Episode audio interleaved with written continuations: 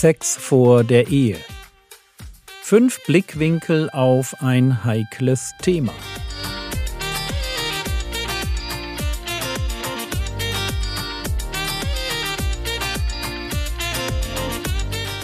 Theologie, die dich im Glauben wachsen lässt. Nachfolge praktisch dein geistlicher Impuls für den Tag.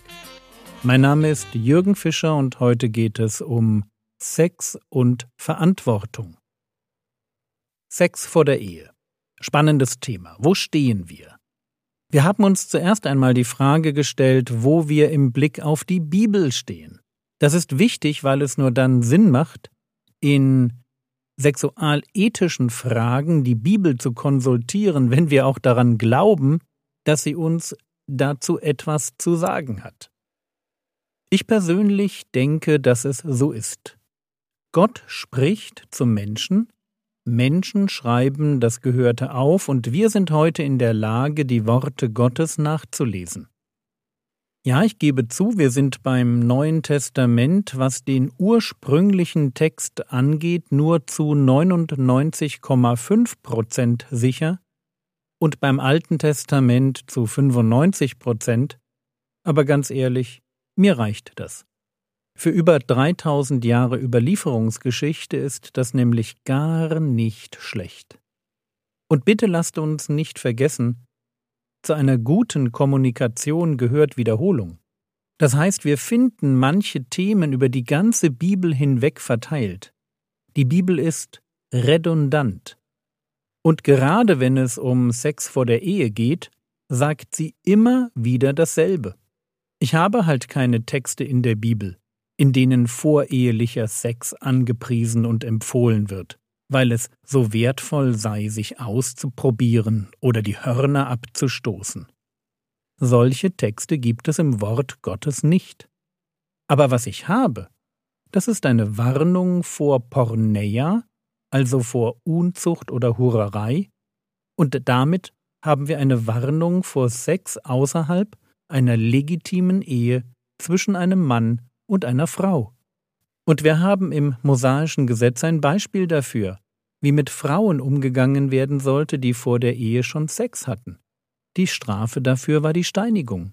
Und so sehr uns das erschrecken mag, mich erschrickt das auch. Es macht deutlich, wie sehr Gott gegen diese Sünde ist. Und wie wichtig es ist, dass geistliche Frauen sich nicht wie Flittchen verhalten.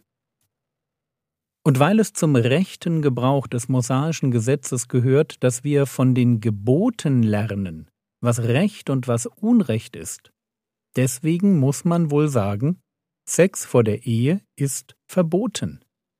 Und noch etwas fällt im mosaischen Gesetz auf. Aus Sex vor der Ehe erwächst eine Verpflichtung. Der Geschlechtsverkehr ist also nichts, was man einfach mal so macht, weil man Lust aufeinander hat. Die Bibel weiß etwas über die Bindung, die entsteht, wenn zwei Menschen ein Fleisch werden. Und diese Bindung darf nicht leichtfertig eingegangen und wieder gelöst werden. Wenn ein unverheirateter Mann mit einer unverheirateten Frau schläft, betritt er heiligen Boden. Er nimmt vorweg, was in die Ehe gehört, und vor Gott erwächst daraus die Verpflichtung, eine Ehe einzugehen. Aber hören wir den Text, der das deutlich macht. 2. Mose 22, Vers 15. Wenn jemand eine Jungfrau betört, die nicht verlobt ist, und liegt bei ihr, muss er sie sich gegen das Heiratsgeld zur Frau erwerben. Der Sachverhalt ist einfach. Eine Frau, die nicht verlobt ist, Achtung, Verlobung in der Bibel ist nicht das, was wir heute darunter verstehen. Verlobung meint, die Frau ist rechtlich schon verheiratet, aber sie wohnt noch bei ihren Eltern. Und zwar deshalb, weil die Heimholung noch nicht stattgefunden hat. Die eigentliche Hochzeitsfeier steht noch aus, aber sie ist schon eine verheiratete Frau. Hier in 2. Mose 22,15 geht es aber um eine unverheiratete junge Frau und die wird betört. Es kommt zum Sex und plötzlich hat die Jungfrau ein Anrecht darauf, die Ehefrau zu werden. Achtung, Der Beischlaf ist nicht ehestiftend. Man ist nicht Ehepaar, weil man miteinander geschlafen hat. Aber aus der Tatsache, dass man miteinander intim wurde, erwächst ein Anspruch auf Ehe. Und ich sage das so deutlich, weil wir in einer Gesellschaft leben, in der Männer häufig das sind, was die Ärzte singen, nämlich Schweine. Und deshalb ist es gut, in die Bibel zu schauen, die deutlich macht, dass mit maximaler Intimität auch maximale Verbindlichkeit einhergehen sollte. Jürgen, muss ich den ersten Typen heiraten, mit dem ich Sex hatte? Nein, musst du nicht, denn der Text geht weiter. 2. Mose 22, Vers 16 Falls sich ihr Vater hartnäckig weigert, sie ihm zu geben, soll er Geld abwiegen nach dem Heiratsgeld für Jungfrauen. Hier wird von einem Vetorecht des Vaters gesprochen. Das heißt, keine Frau muss einen Typen heiraten, der sie mit Überredung rumgekriegt hat. Es gibt gute Gründe, Nein zu sagen. Aber merkt ihr auch die seelsorgerliche Spannung? So wertvoll es ist im Leben, nur mit einer Frau oder einem Mann zu schlafen, so kann es gute Gründe dafür geben, dass ein One-Night-Stand nicht zur Ehe führt. Aber, und das ist natürlich bitter für den Mann, der die junge Frau betört hat, er muss trotzdem zahlen. Er hat sich ein Recht herausgenommen, das ihm nicht zustand. Und jetzt muss er den Brautpreis bezahlen. Er muss die Frau entschädigen.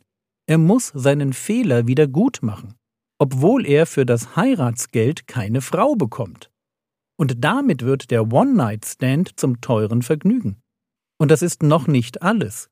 In einem vergleichbaren Text aus 5. Mose 22 lesen wir 5. Mose 22, die Verse 28 und 29 Wenn jemand ein Mädchen, eine Jungfrau antrifft, die noch nicht verlobt ist, und sie ergreift und bei ihr liegt und sie ertappt werden, so soll der Mann, der bei dem Mädchen gelegen hat, dem Vater des Mädchens fünfzig Schekel Silber geben, und er soll sie zur Frau haben, weil er sie geschwächt hat.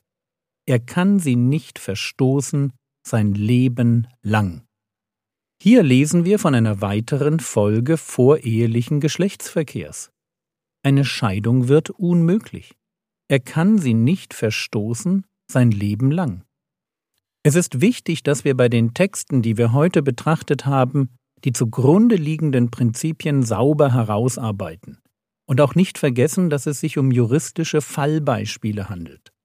Aber auch wenn man mehr sagen könnte, wird doch eines klar. Aus vorehelichem Sex erwächst Verantwortung.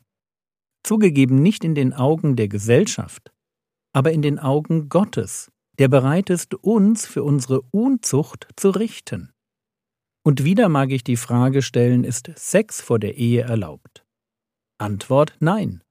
Und wenn er stattfindet, dann bleibt er nicht ohne Folgen.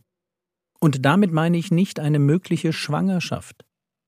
Voreheliche Sexualität ist zwar nicht ehestiftend, aber sie ist eine in Gottes Augen so heilige Sache, gehört so sehr zu einer Ehe, dass die Betroffenen Verantwortung übernehmen sollten.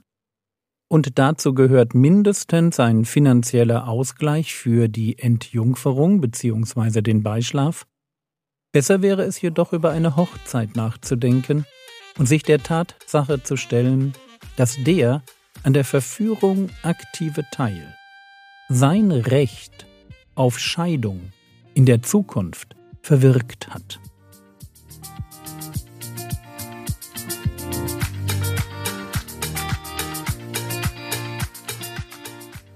Was könntest du jetzt tun?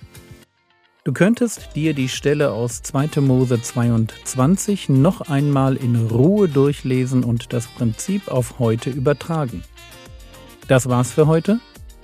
Die Skripte zu allen Episoden finden sich auf frogwords.de und in der App. Der Herr segne dich, erfahre seine Gnade und lebe in seinem Frieden.